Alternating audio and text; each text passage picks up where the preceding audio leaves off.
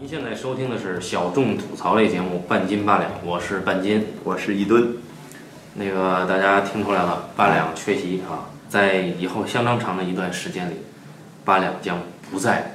担任半斤八两的主播之一啊。哎，表示遗憾。但具体有多长时间我也不知道，也许很短哈，开个玩笑。最近呢，正好呢，我跟八两呢在搞儿童片，就一直在想到底什么是孩子该做的，什么是孩子不该做的。从孩子的人物角色出发，有哪些是超过了孩子所能理解认知的范围？有哪些反应是孩子不能做出来的？因为有很多好莱坞的电影，孩子就是超人嘛，对，对吧？对。又有很多中国的儿童片，孩子是弱智嘛，呃，可以这么说吧。对吧？啊，那到底这个度怎么把握呢？哎，有一天一吨他聊了一下，他说《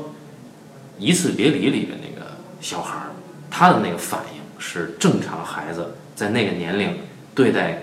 这种事件或者对待这种压力应有的反应。然后我呢就重新看了一遍《一次别离》，上次看《一次别离》的时候是二零一二年，那二零一二年《一次别离》非常火，嗯，就是他是拿到了金熊奖就不说了，对啊，金熊奖的最佳男女主角也不说了，啊，他还拿到了奥斯卡最佳外语片，对吧？对对对，对，按理说奥斯卡最佳外语片是一个挺烂的奖项，但是呢，他还同时兼拿了金熊奖，这就了不得。是然后他又拿了好多什么这种小的国际电影节的影展的奖项对。对对，那年反正横扫是吧？全世界的各个影展，那一年我看的时候呢，是拿破笔记本电脑看，当时看完了也觉得没什么，啊啊，啊而且就四年前嘛，我水平超低无比嘛，那现在也不怎么样。 但是现在再看完呢，我换了一个大电视，哎看完了以后就感觉确实不一般，这个片子太高明了，太厉害了。哎，那你这两次看，你觉得最大的突破在哪儿呢？它屏幕的尺寸不一样。哎那么我们今儿呢，就跟大家聊一下《一次别离》这个片子。嗯，但是《一次别离》这个片子，其实呢，不管是在豆瓣上啊，还是在这个知乎上啊，包括其他的一些影评人的作品，都有很多的分析。有的分析呢还挺到位，有的分析是比较过度，有的分析呢又过于的肤浅，个人情绪占了主导。嗯啊，那我们其实今天不从所谓的理论或者说是伊朗的意识形态去出发，嗯啊，我们不讲这些臭氧层的东西啊，我们来点接地气的，就讲讲这个故事里面的人物他是怎么做的，对，我们顺便谈一谈这个电影出现的伊朗美食，一有吗？没有？啊，伊朗美女是有的哈，哎，咱们先简单的概括一下这《一次别离》这个故事，因为我相信还是有一部分听众朋友他没有看过这个片子啊。这《一次别离》的片名啊是比较长的片名，它叫纳德和西米冒号一次别离，哎对。哎，又叫伊朗式离婚，呃，这个幼教大家可以忽略哈。那纳德与西敏是怎么回事呢？就故事的开始，两口子呀要离婚，男主角呢叫纳德，女主角叫西敏。西敏呢，她拿到了移民签证，她要离开伊朗，但是呢，她说我要带家里人一块儿走，但是纳德不同意啊。纳德说，我有一老年痴呆的爹，我得在这留在这照顾他。那西敏说，你不走，闺女得让我带走，我不能让闺女在这样的环境下生活。这种国家的环境对下一代的生活很不利，我要带他一起走。反正伊朗是吧？环境可能对国家可能不是太好，哎大家都能理解。纳德说：“你不能带走啊，啊，俩人离婚呗。”所以这片子一开始是办离婚，然后呢，这个离婚呢没有离成，暂时调解无效搁置了。然后这个西敏呢就回家，先要从家里搬出来。哎，暂时分居，那分居呢，大家要注意了，他俩呀、有一个女儿，还有一个老爹，四口之家一块儿生活。平常呢，俩人是双职工，哎，对，家庭条件不错，一个大房子，一人一台车，啊，都是标志啊。哎，一人一辆车，在伊朗算个中产偏下吧，啊，但是也算中产。啊，俩人都有工作，都白天都得上班，那谁照顾老爷子呢？哎，尤其这西敏分居我搬出去以后，得有人照顾老爷子呀。于是西敏呢，通过一个女性朋友，找到了这个女性朋友的是妯娌，哎，就是这个西敏的女性朋友的弟媳妇儿，她呢没工作，哎呀贴补家用，于是呢，她就来到了纳德西敏家去做阿姨。这个角色的名字在影片中是不知道的，对，反正我看过两遍，我不知道这女的在影片里叫什么。这个细节是有意思的哈，待会儿我们会说的。我们先简称阿姨。哎，这阿姨还挺年轻的啊，阿姨长得也还挺端正啊，我就不说了。但是阿姨天天都戴着黑纱，对哎，阿姨是个虔诚的穆斯林。阿姨呢，她来上班的时候呢，她带着她的这个小女儿，她有一个女儿，挺可爱的一个小姑娘，她来带着她呢一起来在家看家，照顾老爷子。这个纳德上班的时候呢，阿姨正好来接班；纳德下班的时候呢，阿姨就下班带闺女回家，家里还特别远，呃就对对每对天天到这儿还挺辛苦。然后就开始了，这阿姨呀、她照顾这老爷子的时候啊，有些问题，因为这老爷子他老年痴呆，他有时候失禁，有时候他尿床，就穆斯林嘛，规矩非常森严，你不能看陌生异性的身体，裸体。这阿姨就有一个困境，说我给他洗不给他洗啊？嗯挺可怜的一老头儿。我要不给他洗吧，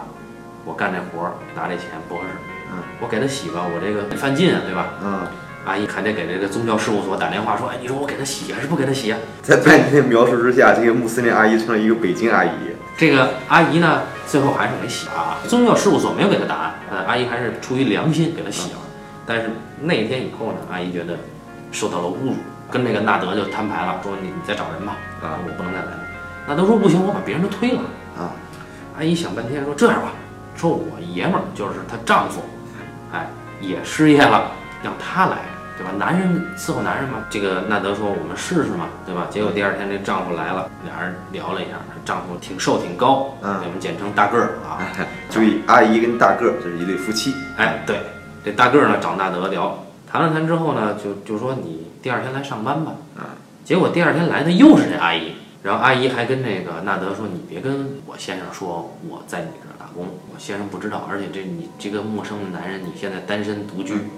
对吧？然后我一个有夫之妇，反正就是道德上过不去，这一天就过去了。这阿姨就继续伺候嘛，这伺候就有什么问题呢？这阿姨呀、她怀孕了，她有的时候呢气血不足，就容易犯晕。有这么一天，这纳德下班了，哎回来接班儿，哎，他一看这家里没人，嗯，一看他他爹一只手给绑在床上，然后躺在地下，差点都没气儿了。纳德大怒啊，对，说这人呢？他把他爹照顾好了以后，收拾好了，回来一看，哎，他藏钱的那地方钱没了啊！他往这个书架子里边搁了一点现金，再一看那书架子钱没了。那这时候那阿姨跟那小小姑娘呢嗯回回来了来了，对，这段时间去哪儿了不知道。嗯那丈夫就大怒说：第一，为什么把我爸绑起来？嗯他差点出了事儿，对吧？你干嘛去了？第嗯，二，我这钱不见了，怎么回事？阿姨就怒了，说：“你说我出去是是没错，但是你不能说我偷了你的钱呀，这是天大的侮辱啊！”那俩人就争执起来了。纳德那天也烦，就俩人推搡起来。纳德让这女人出去驱赶这个阿姨，俩人推来推去吧，这一推，纳德把这阿姨给推出门去，把门一摔，哎，这事儿就完了。然后当天的工钱呢，纳德还没给人家，没成想当天晚上出事儿了，阿姨呀、住院了，怎么回事呢？流产，哎，而且是撞击导致的，而且阿姨说了，说是这纳德推了她，让她一下摔在了楼梯上，嗯，流了。这个纳德跟西敏就赶紧跑到医院去看看去啊，嗯，在医院还遭遇了这个大个儿，就是阿姨的丈夫，嗯，大个儿要揍这个纳德，对吧？说对第一，你不告诉我我妻子在你这儿干活；第二，你把我孩子弄没了，要揍他。纳德说我没推他呀，我不知道他是怎么弄的呀。这个事儿到这儿就说不清楚了，推没推呢？这个事儿并没有其他人看见，但是有人看见这阿姨确实是跌坐在楼梯台阶上了。那接下来就咱们法院见吧。阿姨流产以后呢，就把这个纳德给告了，说你涉嫌谋杀，对吧？好像在在穆斯林的法律里边儿，就是如果你把孕妇给弄流产了，这个相当于谋杀罪名。对，而且胎儿已经成型了。对对对，然后那纳德说我没推他嗯，啊，阿姨说你推了嗯，纳德说我没推，阿姨说你推了，然后大个儿在旁边急嗯了急了白脸的，马上就要动手。那这个时候呢，纳德呀揪住一点不放，他说我根本不知道这个女人怀孕了。这个旁边的大个儿说你看不清楚一个女人怀没怀孕吗？对啊，纳德说她天天戴着黑纱这么厚盖住了身体，我哪知道她怀没怀孕啊？也有道理。因为其实这个电影一开始这女人出现的时候，你观众也看不出她是一个孕妇了。对，她确实老是蒙着黑纱。对对这对，是一个很严谨的、遵循宗教法则的穆斯林虔诚教徒。这个时候呢，纳德反击，纳德说：“我没推他，首先，第二，他当天绑起我爸，他就走了，哎，结果害得老头儿差点儿死死了。哦了，老头儿身上还有淤伤，得这一下，纳德就成了原告。然后这法官问那个阿姨说：“你这怎么回事啊？”阿姨说：“我确实离开了。”说：“那你就涉嫌伤人，又要拘他，这事儿就无解了，你来我往吧。”然后呢，这里边有一个关键的证人，能够证明纳德是否知道这个女人怀孕。这个证人是谁呢？是纳德的女儿的家庭教师，他这女儿叫铁梅，铁梅吧，对吧？这音译啊叫铁梅，长得像螳螂。这铁梅呢是纳德的闺女，她上六年级，她有一家庭教师，就是他们学校老师啊。原来下班了给她单独辅导。当天据这个阿姨说，在交接班的时候，阿姨跟教师提起了自己怀孕的事儿。嗯，纳德说我没听见，阿姨说你听见了，纳德说我没听见，阿姨说你听见了，哎，然后这俩人呢就在这争起来了。法官说你把那个家庭教师叫来吧。第二天，家庭教师就过来作证，说首先纳德是一个体面人儿。讲究人儿，这人不会做什么攻击性的举动啊。第二，我可以保证他没有听到我们的对话，因为我们这段对话发生的时候，纳德其人正在厨房。嗯，哎，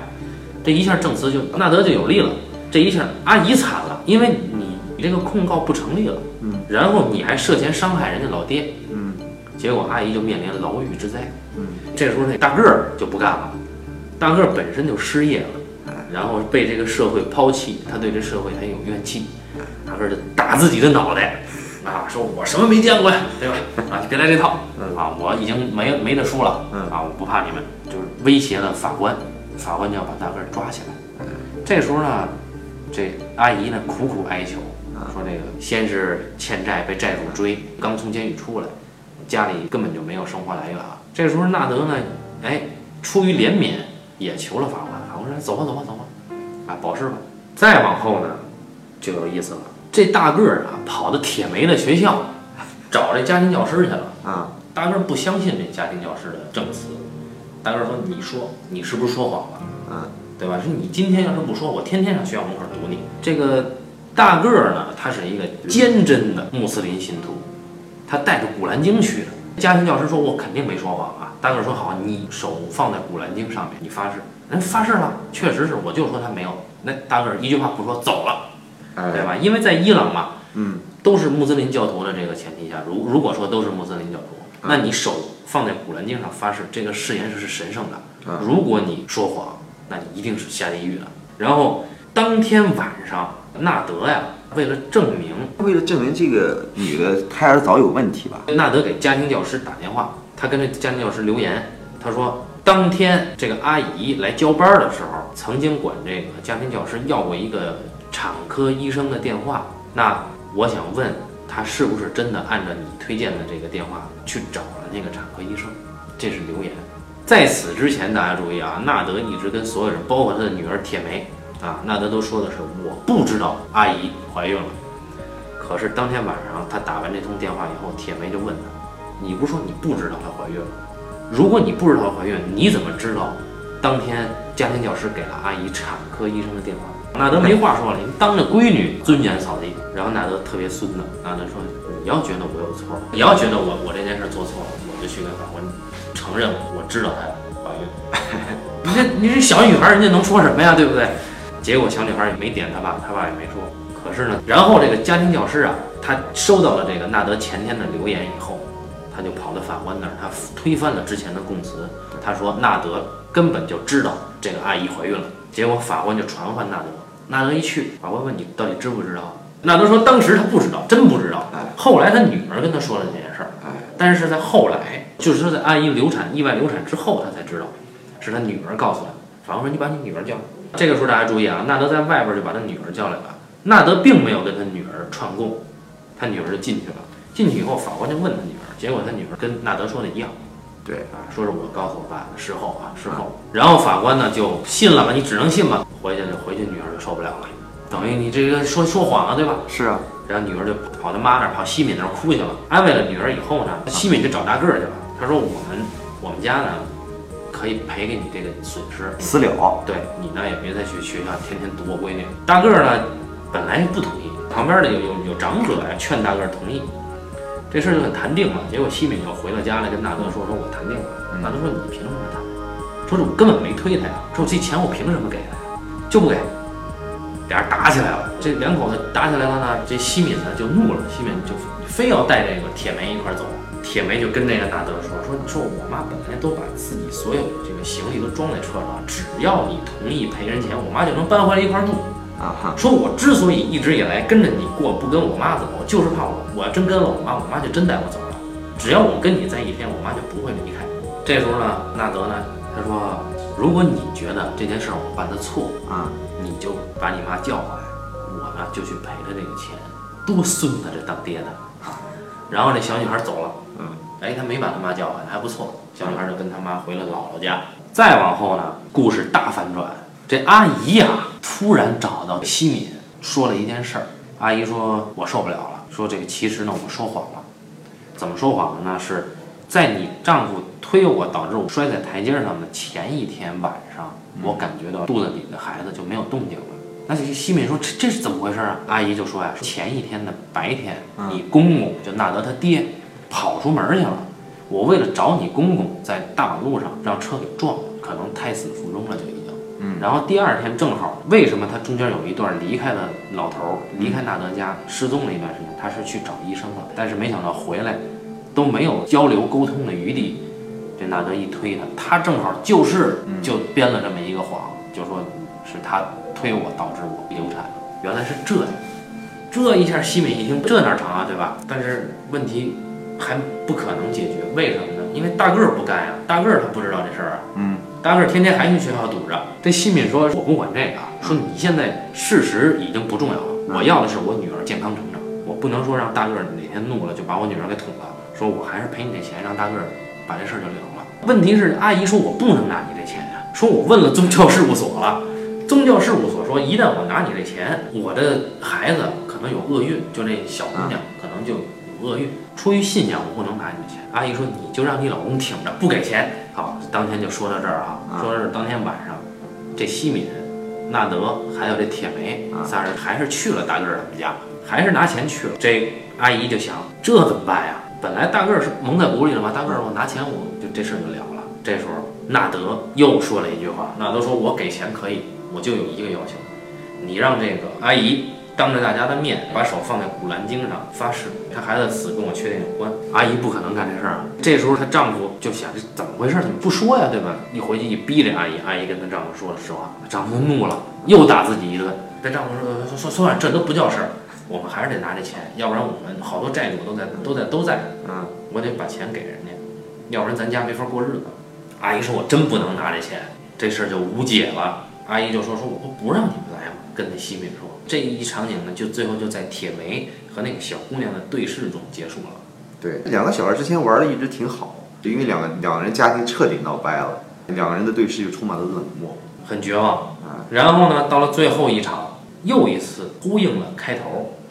两口子去办离婚。嗯，这回真要离，真要离呢，这法官就问，因为这铁梅的年岁够大了，她可以选择跟爹还是跟妈一块儿过。铁梅说：“我想好了，但是我父母要回避。”镜头呢就跟着甄大德和西敏就到了过道儿，这两个人没有交流，在这儿沉默的等待。这个片子就完了，讲的比较无趣哈、嗯，总算讲完了这个片子。伊顿先生，你当时推荐我这个片子，强调的是小孩儿对这种压力、这种情境之下的正常反应。对，你觉得它够生活化是吧？当时是第二年，我也是第一次看，就当时的印象，啊尤其是那个四岁的小孩，因为这个电影里边有趣的地方都是在这个小孩身上，但是这个小孩的出现呢，跟这个电影所表达的主题呢有没有什么关系？嗯，所以说你整个感觉一个电影看下来之后，呃，洛言说我再回忆的时候，这个电影讲什么事儿我都忘了差不多了，但是这个小孩给我的印象特别深刻。你就说那阿姨跟大个儿那闺女，对，然后现在我再一次一看呢，就发现更有趣的就是大德跟西敏他们的闺女。铁梅，对，因为呢，虽然是大人之间的事儿，但是呢，困境最后是在他身上体现的，嗯，所有的问题最后压到了他一个人的选择，所以你这个电影就觉得特别特别有意思。每一个人是都是面临困境的，但是最后都在铁梅身上，所有的宝都压在了铁梅身上。你看这个小孩儿多么多么的沉重，刚才这个伊顿先生提到了一个词哈、叫困境。嗯，那其实这次呢，主要想跟大家借这个片子呢来聊一聊他人物的困境的做法。那实际上我们一直都知道啊，在做故事、做剧作的所谓的困境，最能打动人，或者说是利益更高级的一种困境，叫道德困境。这个道德困境呢，就英文叫 ethical dilemma。嗯，那这个道德困境呢是怎么回事呢？不知道大家看过一个片子，诺兰导演的叫做《黑暗骑士》。《黑暗骑士》呢，就小丑啊，他绑架了两船的人，有一船是死刑犯，对无恶不作的人，另外一船是良好的市民。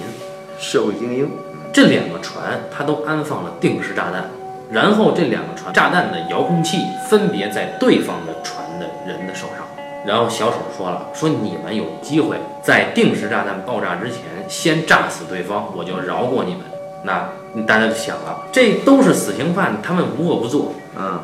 我们不如先牺牲掉他，对吧？嗯哎，那边死刑犯想了，我们迟早肯定对方会牺牲我们，那嗯，我们不如先发制人。那最后摁还是不摁，这对就是一个道德困境。对，你在自己的利益和道德升华之间，你选择什么？这个道德困境啊，主要强调是强调在个人的选择。这个个人选择它非常的重要，因为当道德和利益发生冲突的时候，人会处在一个两难选择中。按照道理应该是兼顾的，就是说我既选择道德上无懈可击，我又能够兼顾我的利益得到实现。但是事实上没有任何一种可能性。我们举个最简单的例子，就是说当你处在一条铁轨的分岔路上，这条铁轨的分岔路，其中左边这岔呢有一个小孩在玩，右边这岔呢有十个小孩在玩。这时候开了一辆火车，这两拨的小孩他都不知道火车开过来了。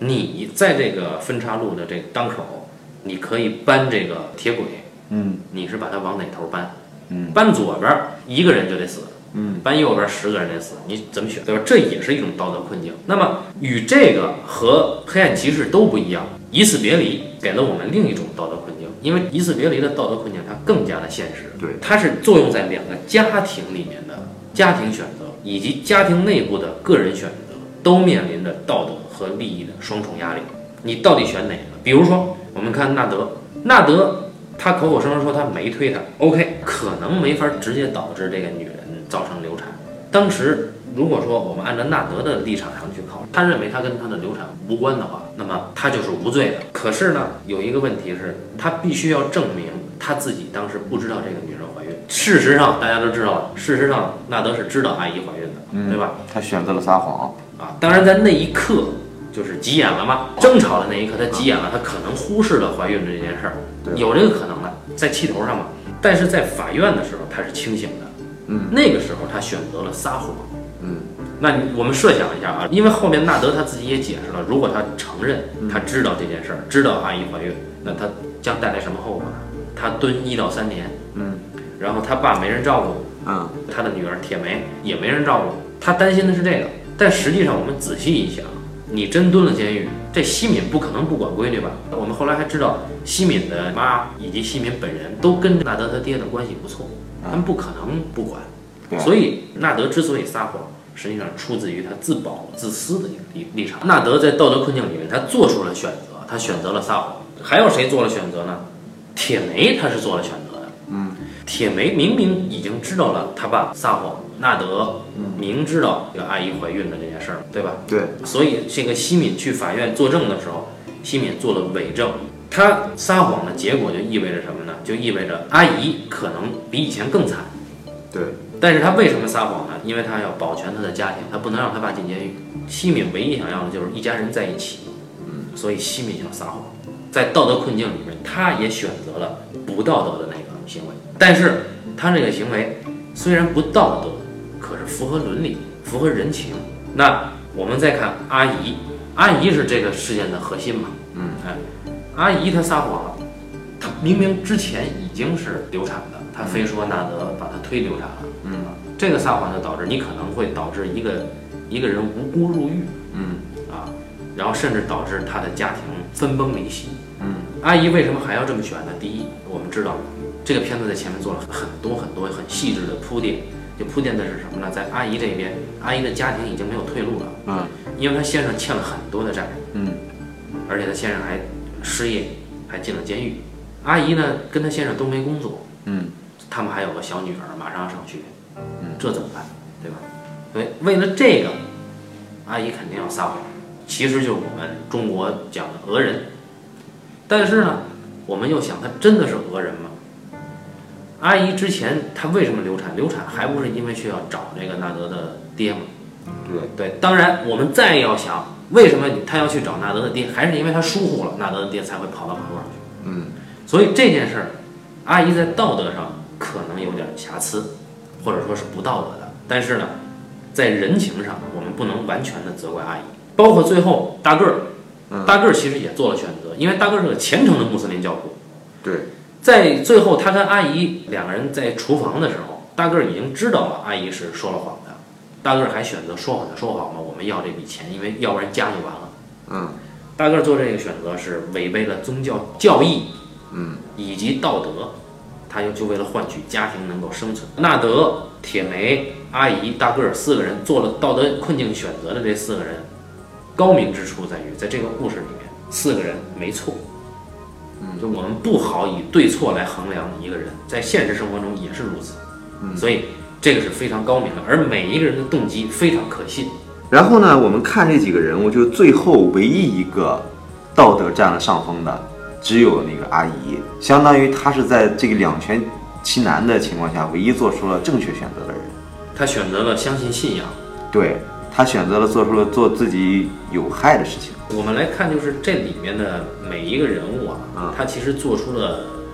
层次的梯度。嗯就这样概括不太准确，这用这几个词，这实际上的意思就是说，每一个人他想的东西不一样，每一个人他处的阶级层次不一样，嗯，每一个人他看到的长远的这个不一样，然后每一个人他的利益范围不一样，嗯每一个人出发点也不一样。那你比如说，像刚才伊顿先生说的，阿姨之所以最后去放弃自己的这个利益，甚至要冒着家庭解散的风险，是为什么呢？是为了她信仰，嗯啊，她相信这个事儿。但是核心，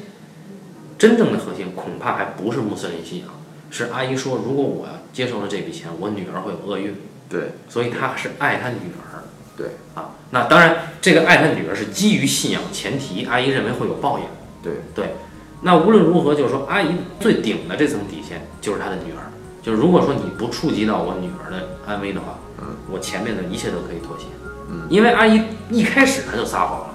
撒谎就意味着她其实已经背弃了信仰。嗯对，阿姨的底线是女儿，前面的她都可以让步，因为你看阿姨本来是有尊严的，因为我们发现纳德在质疑阿姨偷钱的时候，阿姨怒了。嗯阿姨不是因为别的怒，她是因为你不能说我是小偷。嗯，当然高明的点在于那钱到底是谁拿的不知道。哎，这里边呢，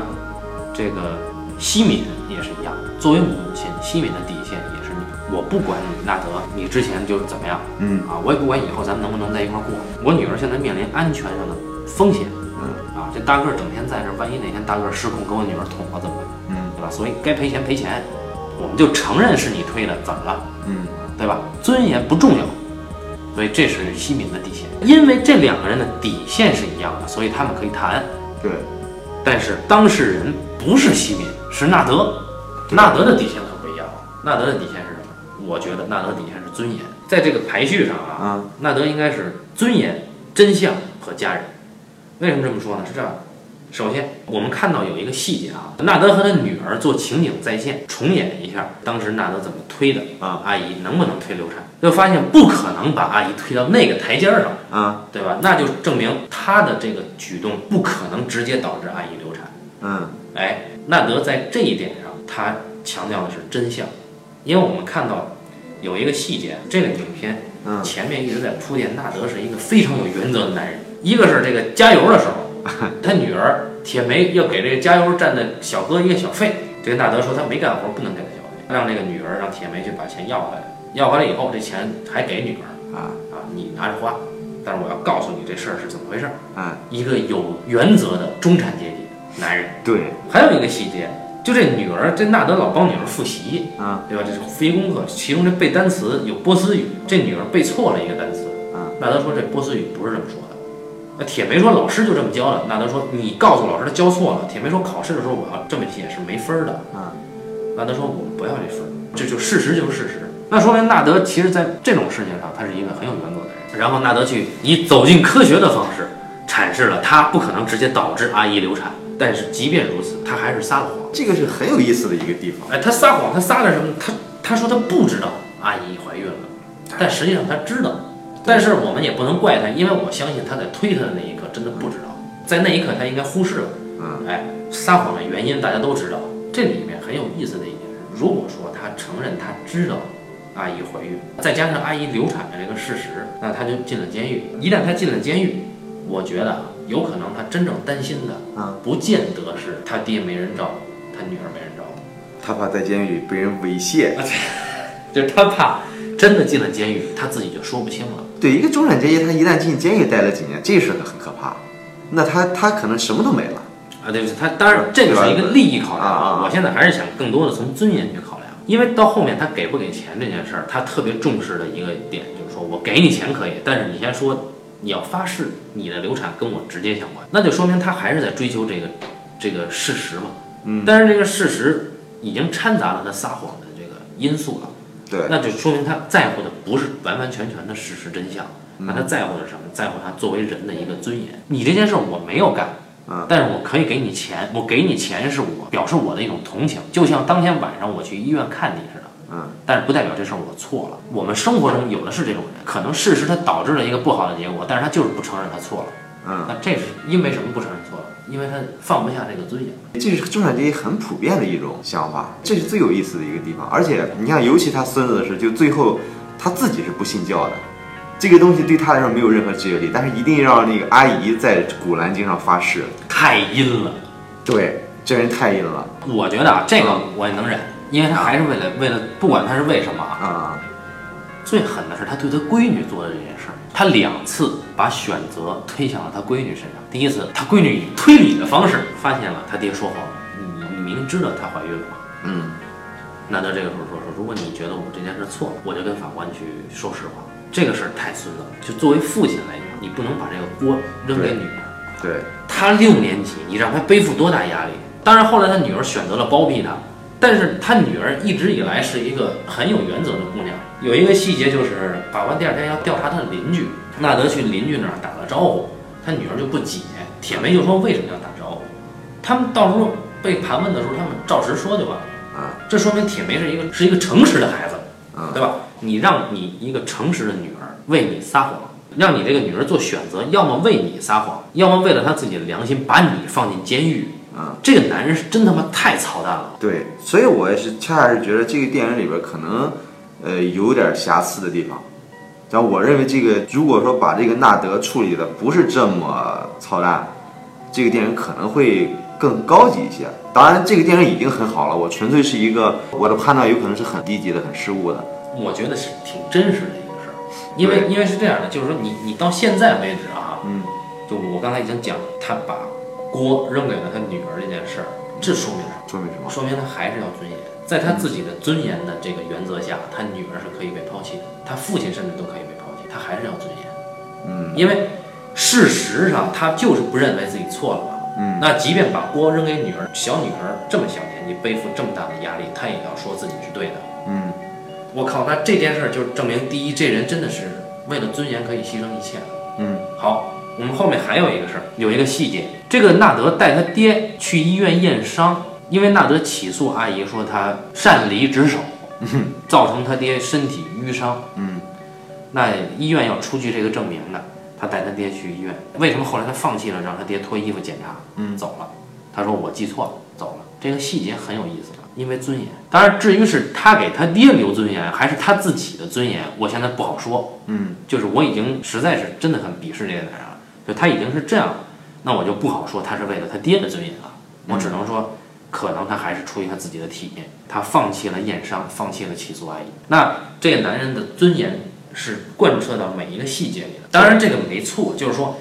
你一个中产阶级，你是靠自己的双手得到了这个社会上比较稳定的一个生活的这么一个权利，嗯，比较好的生活条件，包括他在他妻子面前，他始终保持着尊严，他就是不求这个熄灭，嗯，对吧？嗯，这男的是一个死要面子的人，但是我觉得你要面子跟谁要都可以，但是。这件事，你女儿已经察觉你，知道你说谎，你把这个两难问题抛给你女儿，这件事情真的是太过分了。但是你仔细想啊，正因为他之前的种种铺垫，嗯，他这一笔真的是很合理、很真实的。而且这个人物刻画，就前面每一笔其实都在铺。高明的点啊，在于他把这个问题抛给他女儿两次，但是并没有在影像上或者在故事的比重上强化它。说完就完了。所以我觉得这个电影可能这笔有一点失衡的地方在于哪儿呢？因为纳德在道德上已经输了，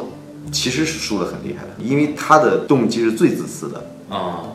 在这个天平上他已经远远比那几个人要差了。那么好，我们就从几个别离、几个撕裂来讲。那么这电影讲了一个是中产阶级跟这个无产阶级两个阶级之间一个价值观的撕裂嘛，对吧？这个是有的。这怎怎么撕裂呢？你说中产阶级价值观和无产阶级价值观撕裂，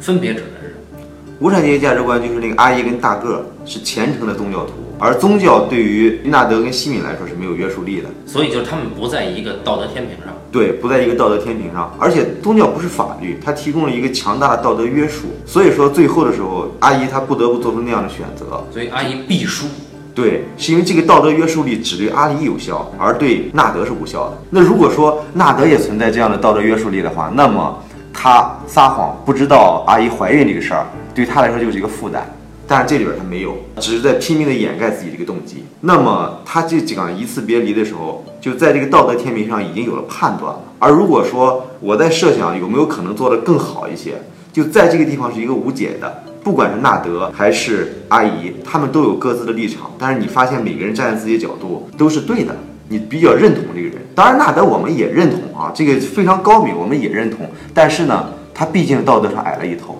但是有一个问题啊，你这可能要求太高了。就是他如果说纳德在道德上没瑕疵的话，嗯，那这事儿的责任就全在阿姨了，因为是阿姨在讹他。因为阿姨的条件我们也清楚，而且阿姨她毕竟是为了纳德的父亲挨着撞，而且阿姨的经济条件吧，她面临非常强大的现实压力。所以他的道德上瑕疵你可以理解，对，而在纳德这个事情就太自私了。嗯，那么而且还导致了一个最后的连环反应，就是当他女儿最后这个选择的时候，我看第一遍的时候还没觉得怎么样，看第二遍的时候，我是觉得这个女儿应该选择跟他妈，因为纳德这个人实在太可恶了。因为我第一遍看了等于没看嘛，我啊看第二遍的时候到结尾我特别揪心，就我没想到一个这是个艺术片嘛，嗯，那没想到他在结尾就这么揪心，镜头逼视直拍他女儿，我就想千万别出答案，嗯，我实在受不了了，就这小姑娘，就是对对就对，你这这个太狠了。当然，这小姑娘最后没有说出到底选谁，这是好的嘛？这个结局非常好，但是因为观众自己从道德上有一个倾向了已经。嗯，所以说，我是觉得这一笔有可能能处理得更好。当然，因为这个导演确实水平太高了，咱们也不可能给他支招哈。只是说从自己的感受来说，呃，可能有问题的地方。这是你说的第一重撕裂，就是所谓的这个别离 （separation）。对，但是还有一个很有趣的地方，就是看这电影，你就能大体上想象一个真正的创作者他应该怎么处理跟现实的关系。那么很多人看了这电影之后，影评都说中国的电影太不关注现实了，中国的创作者太不关注现实了。其实关注现实是一个伪命题，人为什么要关注现实呢？大家都在现实里边，何必要关注现实呢？你把自己所遇到的现实体现出来，这就是关注现实了。大家都是鱼，鱼是生活在水里的，你非让鱼去找水，这个事情何必呢？我是觉得这个这个导演他只是在伊朗的一个环境里边，他只是把自己的感受用他自己的创作才华把这东西给表述出来而已。而且我我个人不太认同，就是这个有一些豆瓣儿影评文章写的，就是从这个意识形态出发，就是啊、呃，完全的在挖掘这个影片有可能影射的伊朗的政治环境。因为你人在现实里边一定会遇到各种各样的冲突。我们绝对有理由相信这个片子里面确实导演藏了一些他对当局或者说对这个宗教或者说对整个体制的一些愤怒，这是肯定这是有的，绝对有的。比如说在这里面就说说这个纳德说我不知道这个阿姨怀孕了，这个大个儿跟阿姨都说说怎么可能看不出一个女人怀孕？纳德说你天天围着大黑袍子，我哪看得出来你怀不怀孕？这句话就已经说明问题。伊朗的女人在公共场合必须黑纱遮体这件事儿嗯是后来才有的事儿。啊，哎是专制政府呃，我们也不好说它是不是专制政府啊，是从一九七九年开始的啊伊斯兰革命。啊啊，那我们在这里边其实可以看得出来，就他们不同阶级对待黑纱的这个穿法也不一样。啊你看，看到阿姨有的时候就遮，不管什么场合，她一定要遮住，对对对哪怕用牙咬，对她都得全遮。对，但西敏其实他不太在意，而且你看西敏那个酒红色的头发 哈啊，一开始西敏提出离婚，嗯这个场景里面，西敏对这个直接对这个国家的现状产生了不满，还有这个法院里面的这些制度，就这些繁琐的这这些制度排队的人，嗯，以及无序的这种状态，都有。对，因为你一个国家失衡了，说一个国家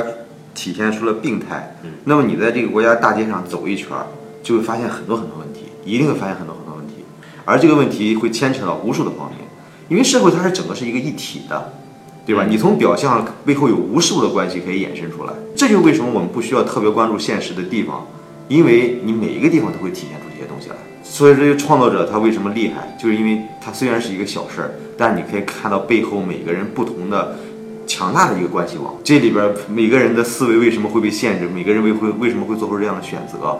因是为吧对我们其实很有趣的一个细节，就是这家庭教师对对对他就很维护他的阶级同胞。对对对，对，就因为他在作证第一次作证的时候，他就其实说了他不该说的话。嗯，他说纳德是个体面人，啊讲究人儿。对对他说对纳纳德其实不太可能去做这种事儿，这是你的推测，你怎么能在法院说这些话，对对吧？而且你对这个推测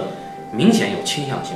对好，接着他出来了，在过道里更孙子。啊，这个时候呢，这个铁梅跟姥姥正复习功课呢。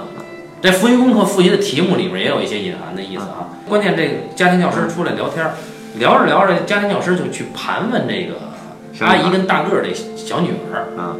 你爸妈平常打架吗？这什么意思？”厉害的是，当时片子没有给出他为什么问这个，没有直接给答案，啊后面才说大个儿急了嘛，大个儿为什么去学校找家庭教师？啊说你影影射，说你暗示我女儿，我媳妇儿流产是我打的，对吧？其实就是这意思。对啊，这个是很好理解啊，就是任何的一个阶级内部的人，他一定会站在他自己的阶级立场，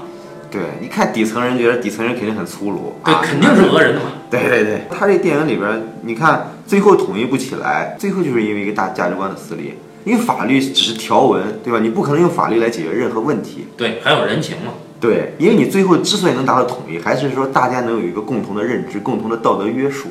但是呢，这高明的在于最后连宗教都解决不了这个问题，哎，对因为我们大家觉得，哎，这是一个穆斯林国家，对伊朗教徒这么虔诚，理所当然的大家会有期待，而且中间也暗示过，就是如果说你把手放在古兰经上发誓，啊，那大家这这个最后是肯定宗教能发挥作用了。对哎，牛逼的是，最后宗教它解决不了阿姨的困境，反而把阿姨拖入了更深的困境，这个家庭完蛋了，对就是因为他们的虔诚，对，就因为阿姨对女儿的爱。就是因为大家各在各说各话嘛。然后这个这个大个儿都已经放弃了他的信仰，为了这个家庭，他放弃了这个信仰，所以他这个他跟阿姨接下来这个片子完了不寒而栗啊，他跟阿阿姨肯肯定分崩离析了。对，所以这就是艺术片的地方，对吧？它不会不会给你提供解决的方式，只是让你呈现出我们人在这个社会里边的困境。而且他不呈现全，对他给你一些，剩下的你自己想去吧。对，越想越害怕。这两个小女孩儿本身，这个铁梅经常跟小妹妹玩儿嘛，对对对。就包括到最后解决问题的时候，那大戏就是他们一家三口过来上门找大个儿一家，里边开会很严峻，但是外面铁梅还在逗小妹妹。嗯，但是再往后，这两家彻底无解了的时候，这两个小女孩儿的对视，真是真绝望啊！这个电影的导演，啊人家是真是一个成熟的导演，人家不会说真的我对这个社会很愤慨，我就要表达这种愤慨，人家是真的在冷静的在看我们这个社会到底出现了什么问题。对她不冷静的话，她不可能每一个细节做的这么透、这么真，对而且她几乎每一步她全想好了。对，这得算了多少步？他的感受力和这个创作能力就是非常非常强大的。当然，我们中国以前好像也对吧，比如说像《秋秋打官司》这样的电影啊，嗯，也是相当不错的，它也会展示这样的困境。小说好啊，哎，是哎是。那以前的那些文学这种创作方式，其实跟这些伊朗导演他们都差不多的。他们生活在一个现实里边儿，他们能敏锐地捕捉到这个现实的问题。第五代导演，包括第四代导演，他们的出色的作品全是小说，民警故事、找乐儿，这全是。对对对对对哎，包括这个谢飞老师的这些这本个女啊呃什么呃香魂女啊，对都是。然后包括这个国师的这个菊豆，嗯，这都是好作品，全都是好小说改来的嘛。早年那帮第六代导演，他们好像很愤慨，他们要表达自己的愤怒，表达这个社会的不公或者怎么着的，选择各种各样这个生冷的题材，这个偏门的题材，然后也被禁。后来一帮人都说中国的审查太差了，中国审查太严了，导致了创作没有自由了。其实啊，真正的好的创作者，你看人家讲这些事儿，嗯，对吧？把社会矛盾讲得这么深刻，对，但是呢，人家一点儿没说我们政府不行，我们怎么着的。这真正好的艺术电影，真正讲的把矛盾讲得深刻电影，它不会落在批判上，哎，它不会讲说这个问题是因为我们政府不公啊，我们政府出了什么问题导致了我们现在这个情况。最装逼的一句话，它讲的是人，对，因为一旦一个社会出了问题，它你不能把所有的问题、把所有的责任都推卸到专制政府上。嗯，你看人家的这个这个讲的多好啊，对，每个人都是参与者。你看最后是因为价值观的撕裂导致这个问题。你看，所以他就不会被抓起来。对 对，这样的导演就心胸还是大。但是阿巴斯导演葬礼的时候，他发言了是吧？是他对对对对对，好像那原文是这样说的，就是以前的时候啊，你从国外得了奖回来，政府不让大家去接你哦，啊，这次你回来，政府让我们去接你，因为你不能说话了。但是人家做创作，这是人家很高明的地方。如果说你只都在批判现实，毕竟一个现实它如何演化到今天这个地步，一定是有特别特别多复杂的历史因素，对，你也不可能归结，事实也不可能说只是他们造成的这个问题。嗯，所以人家就讲这个事儿，你看你现实是多么的，至于说怎么造成的，这个问题太复杂，我们不去追究。现实就是这样，困境就是这样，人家讲的很清清楚楚。而且